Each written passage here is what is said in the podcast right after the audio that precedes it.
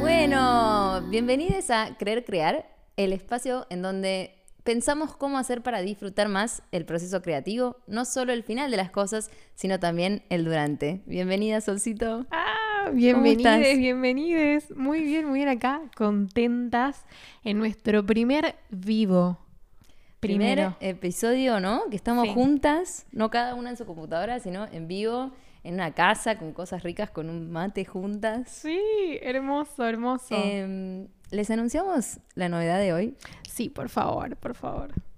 Tenemos una nueva integrante en nuestro equipo, que es Gaby, que siempre está detrás de cámara y se está sumando a ser una más del equipo de Creer Crear. Estamos muy entusiasmadas. Ella. Es una genia, así que ya arrancamos el día ahí arriba. La familia Creer Crear se Crece. amplía, crece. Eh, y bueno, hoy para el episodio de en vivo, ¿qué, qué trajiste? ¿En qué anda tu cabeza? Y vamos a hablar un poco de las vísperas de fin de año, ¿no? Como que ya se viene y bueno, vamos a ver un poco en qué andamos en estos últimos tiempos con el proceso creativo, con, con todo en general. Con Eh, brindarnos. sí. Amiga, ¿Empiezo yo? mándale vos. ¿En qué anda mi cabeza? Eh, estuve pensando mucho en el esfuerzo.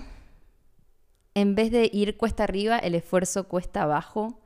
Eh, hay una charla TED de una, de una mina que me pareció como dentro de las charlas TED que pueden ser re trendy y ella lo postula algo que me resonó mucho a mí eh, y que tiene un poco que ver con la entrevistada pasada, que ella habló de esto un poco, de, de- de cuánto cuestan las cosas que hacemos y, por, y desasociar la idea que las cosas que hacemos tienen que sí o sí venir de un esfuerzo y de mucha lucha y de mucho desgaste. Sobre todo en el área de la creatividad, que muchas veces es como, bueno, invertí toda la plata, todo mi tiempo, todo para esto y después eso muchas veces no resulta devolver lo que uno invirtió. Sí.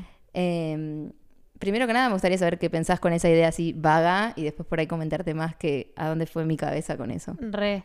Bueno, me, me traes mucho a Liz Gilbert, Mm. siempre Liz Gilbert, eh, que habla un poco de el artista atormentado, ¿no? Como esta construcción de que el artista tiene que conocer el sufrimiento y todo el arte tiene que salir de ese lugar de sufrimiento y de ese como lugar oscuro, que está buenísimo transitarlo porque todos tenemos ese lugar, pero por otro lado, buscar ese artista que, bueno, que no tiene que estar atormentado, no tiene que estar sufriendo, puede crear desde otro lugar, como también un poco parte de los estereotipos, ¿no? Siempre esto de etiquetarnos en lugares y, bueno, la productividad, ¿no? Como vivimos en un, en un planeta en donde el ocio se ve como algo terrible, nos recuesta hacer nada porque ya te tiraste un minuto a ver Netflix, no, debería estar eh, corriendo y yendo para allá y viniendo para acá y grabando el episodio y como no, no nos deja Bueno, el otro cerebro. día, una escritora que a mí me encanta, eh, que vive en Nueva York y tiene una vida como vos ves su Instagram y decís, esta piba está siendo artista de verdad, tipo, seguro va a un montón de museos y vive vida de artista. Y ella subió una historia que decía, siento que no estoy viviendo la vida bien porque no me estoy juntando en cafecitos a dialogar con otros escritores, como que tenía toda esa imagen de cómo es la Sí. vida y, y ella sentía que no estaba pudiendo alcanzar. Y es una mina que se fue a vivir a Nueva York. Digo, como que no es alguien que no esté yendo por lo que sea. Y Sí, aún sí, así, sí. siempre está esa sensación de... Re, de, de- de no De hacer poco. alcanzarlo. y hac- sí, totalmente de hacer poco. Cuando el ocio es re importante. También es re importante esto como de aburrirse, que creo que es como algo que no sabemos aburrirnos. Le tenemos no mucho sabemos aburrirnos. Siempre hay un Instagram, siempre hay algo eh, que nos está como también sobre excitando el cerebro, ¿no? Como siempre hay información, siempre, siempre, siempre, siempre, todo es visual. Eh, a veces siento que, que hay otras, otros sentidos que no están tan desarrollados, ¿no? Como no sé, 100% el olfato. eh, y el visual está ahí un poco saturado Sí. siempre. Sí. Eh, esta chica lo que proponía en su charla un poco era, ¿qué pasa si las cosas que hacemos nos guiamos más por, por cómo se siente hacer eso que por qué resultado va a dar. Entonces eso intrínsecamente te mete en hacer cosas que no necesariamente son las que están mejor vistas por la sociedad, como por ejemplo hacer algo productivo, pero que tienen la sensación de que uno las está haciendo sin tanto esfuerzo. Y de hecho Marta Beck, una escritora que nosotros amamos, Sí. ella dice, la fascinación es atención sin esfuerzo. Entonces uno hace cosas y no se está dando cuenta que está poniendo un montón de energía visual, eh, un montón de entrega en algo que, como estás medio fascinada, seguís. Eh, obviamente que con las cosas que nos fascinan es más fácil porque, bueno, pero tal Obvio. vez si hay otras cosas que no nos fascinan tanto, ¿cómo podemos hacer para aún así estar en una sensación de no hacer, no ir en contra cuando algo se siente que nos cuesta? Sí. Eh, y yo pensaba, bueno, ¿de qué maneras uno puede reducir esta sensación de ir en esfuerzo cuesta arriba? Sí. Ponerle que tengo que trabajar. Muchas veces no tengo ganas de trabajar, lo tengo que hacer, es lo que me permite estar haciendo este tipo de cosas. Eh, o mismo dentro de hacer el podcast, armar el audio, que Gaby se te todo. A veces hay cosas que uno le dan más fiaca hacer. Sí. Eh, bueno, ¿cómo nos rodeamos de, por ejemplo, que el matecito de la mañana sea de tal manera, que haberme lavado bien las toallas para que estén calentitas cuando salgo de bañarme y arranco el día? ¿Qué cositas hacen que el esfuerzo de algo que tengo que hacer sea un poco menos eh, una barrera, ¿no? Sí. Eh, por ahí es muy básica la idea, pero a mí me... Está buenísimo. Son como pequeñas cositas cotidianas que te vas, que te vas regalando también, ¿no? Va un poco Re. con el tema de mimarse y escucharse, que creo que eso es re importante. Em, por ejemplo, a mí me pasó que empecé a agarrar como un ritmo de estudio con la guitarra un poco más, eh, Cotidiano. más cotidiano y de repente mi dedo pulgar fue como, bueno, no, basta, eh, estás haciendo cualquier cosa, esto es un montón. eh, me empecé como a inflamar el, el brazo todo y un poco en eso de, de obligarme, o sea, en esto de me encanta tocar la guitarra, pero de repente si me está doliendo el dedo, ya no me gusta tanto tocar la guitarra porque hay algo en mi cuerpo que me está diciendo no. Entonces, me parece que también es como decir, bueno, en este momento me está diciendo mi dedo, mi muñeca, cambia de posición, porque claramente esa posición no te está haciendo bien. Sí. Y también, bueno, frena un poco a ver qué pasa, ¿no? Y, y Hay que ser muy valiente para frenar. Re, Creo que eso es a lo que estamos llegando. sí. Como, ¿Cómo frenás sin torturarte la cabeza de que, de que vos deberías? Eh, bueno, hablamos mucho nosotras de esto. Sí, sí, Eh, sí, sí. Sí, es estar presente también. sí. Porque yo esto de que vos sepas eh, cómo el mate eh, te hace un poco más contenta, si las toallas esto te hace más contenta, como Sí. saber qué cositas hacen que, que tu día tenga como estos pequeños embellishments, me sale, Sí. como adornitos, también tiene que ver con estar presente. Digo, por ejemplo, a mí ahora me encanta que está toda la ciudad florecida, entonces cuando paso por algún lugar que hay flores es como, me, me acerco un poco a ver si puedo valer un poco más y yo registro que a mí eso me hace más feliz o me pone en cierto estado, que es, bueno, estar presente en eso. Como estar en contacto también con cierta sensibilidad corporal, que por ahí tiene que ver con esto de los sentidos que vos decís. Eh, es muy obvio que nos gusta mirar y que no nos gusta mirar. Mm. A quién nos queremos chapar y a quién, o sea, digamos, la- el sentido de la vista está, está muy presente, lo tenemos muy entrenados, nos, nos ayuda a supervivir, genial, Sí. a sobrevivir. Eh, ahora, ¿qué pasa con el sentido del tacto, por ejemplo, de la ropa que tenemos puesta, de esto de la toalla, de como tal vez elijo ponerme algo que no me queda tan lindo, pero yo estoy re cómoda todo el día. ¿Y cuánto vale eso también? Es como, Sí. es un mensaje al cuerpo todo el día de, eh, no sé si yo le pondría a mi perro una cosa que le queda incómoda todo el día porque le queda linda. Un chinchupín, claro. perro. Me encanta. No, no. Este, mm, sí. ¿Y tu cabeza, amiga, por dónde, por qué lares? ¿Qué estás intentando resolver? Tantas cosas. Eh, bueno, hay un librito que me compré hace poco porque también yo estoy un poco atenta a las cosas que van como apareciendo. De repente dos personas me, me nombraron ese libro y fue como, "Ah, a ver este libro que se llama El Caballero de la Armadura Oxidada. Es muy probable que lo hayan leído en el colegio. Eh, de hecho, creo que yo también lo leí en el colegio, pero bueno, en ese momento uno quizás no se da cuenta de la profundidad. Eh, y en realidad habla de muchísimas cosas y una de ellas es la vulnerabilidad. Y así como para introducir un poco el librito, el cuento, es súper cortito. Es un caballero que va a rescatar princesas, que mata dragones, que va a cruzadas y que vuelve a la casa, tiene una mujer y un hijo y eh, él, bueno, llega a la casa y se saca la armadura, bueno, se la vuelve a poner, hasta que en un momento dice, no, yo no me puedo sacar más la armadura porque estoy, tengo que estar preparado para salir a... a- No voy a descansar. no, a exactamente. A matar dragones, a rescatar princesas, bueno, qué sé yo. Y en un momento está, vuelve a su casa y eh, el hijo le dice como, bueno, papá, quiero abrazarte, como, estás con la armadura puesta, viste, el, casco, todo, no, no puedo abrazarte. Y cuando el caballero va a sacarse la armadura, no puede. No puede, no, intenta sacarse eh, el casco, no puede, intenta sacarse todo, no puede. Y tiene la armadura oxidada pegada al cuerpo. Eh, y bueno, la mujer se recalienta, el hijo casi que no, le, no se acuerda de la cara del padre. Y entonces el caballero tiene que salir a buscar una solución para poder eh, sacarse esa armadura.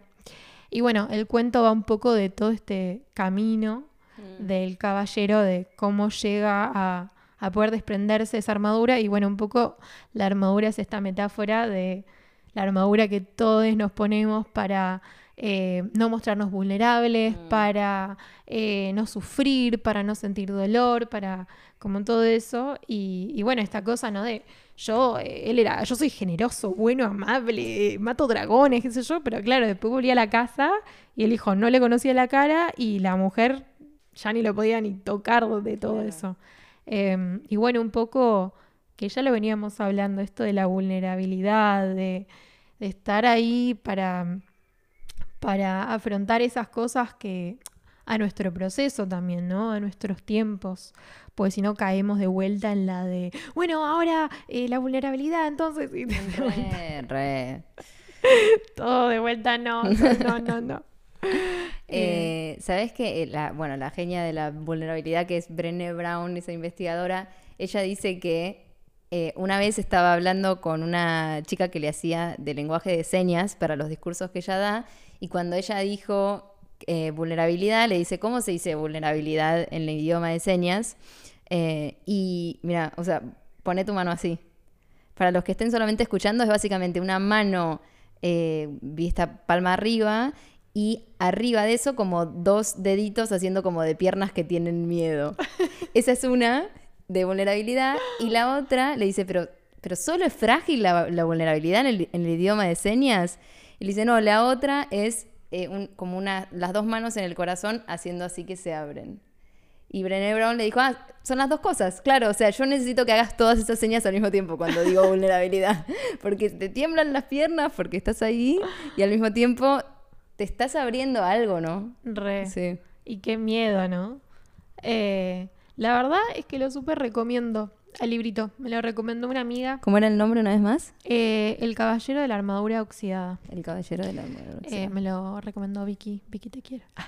Eh, y después Y lo en términos de, tu vida, ¿sentís que eh, algún lugar le, le pondrías, llevarías esa vulnerabilidad y algo en lo que te interesaría ponerlo, ponele? En esta Sí. sesión de terapia, vos en el sillón. Me siento. Eh, sí, yo creo que, o sea, en un montón de cosas de la vida, eh, creo que también hay algo, ¿no? Del artista y, bueno, quizás en muchas cosas, pero como una cosa del ego, ¿no? Uf. Del orgullo, del ego, eh, de, bueno, de crear algo y esto tiene que ser increíble Mm. y lo mejor y como de vuelta, ¿no? Soy increíble, soy lo mejor, soy no sé qué, es como, bueno, ¿por qué tenés que estar demostrando esto si ya lo sos? O sea, como eh, un poco qué, qué pasa ahí en esa relación con lo que creamos, cómo despojamos un poco esa armadura, eh, todo eso que, que nos protege un poco de, de mostrar ciertas cosas eh, nuestras, que bueno, cada uno elige obviamente qué quiere mostrar, qué no quiere mostrar, pero bueno, poder empezar a, a verlo uno mismo eh, me parece que es muy valioso, más allá después que pase con, con eso. Re. Me re gusta esto que decís como del que la armadura un poco es ese ego, ¿no? Sí. Eh, que es como, bueno, como yo, que muchas veces pasa que una de afuera se da cuenta cuando está yendo a ver, por ejemplo, un músico en, nuestra área, que es lo que más conocemos, pero seguro pasa en otros lugares, que estás viendo a alguien que está haciendo música y se está conectando con la música para, ¿no? Tener la Sí. atención para no sé qué, no sé qué. Y después vas a ver un artista que está, o un profesor o lo que sea, que está conectando con eso desde un lugar de, de menos necesidad, sino de brindar algo, Sí. no de ir a llevarse algo de ese show, es muy, eh, es, es, no sé, es muy fresco, muy relajante de ver. Re, es que siento que, mm, que bueno, también a veces es muy difícil salir a la cancha con algo que creamos sin estar buscando una validación externa, ¿no? Entonces también hay algo de ese ego, de esa validación externa, em, que, que bueno, que para mí es, es un aprendizaje infinito.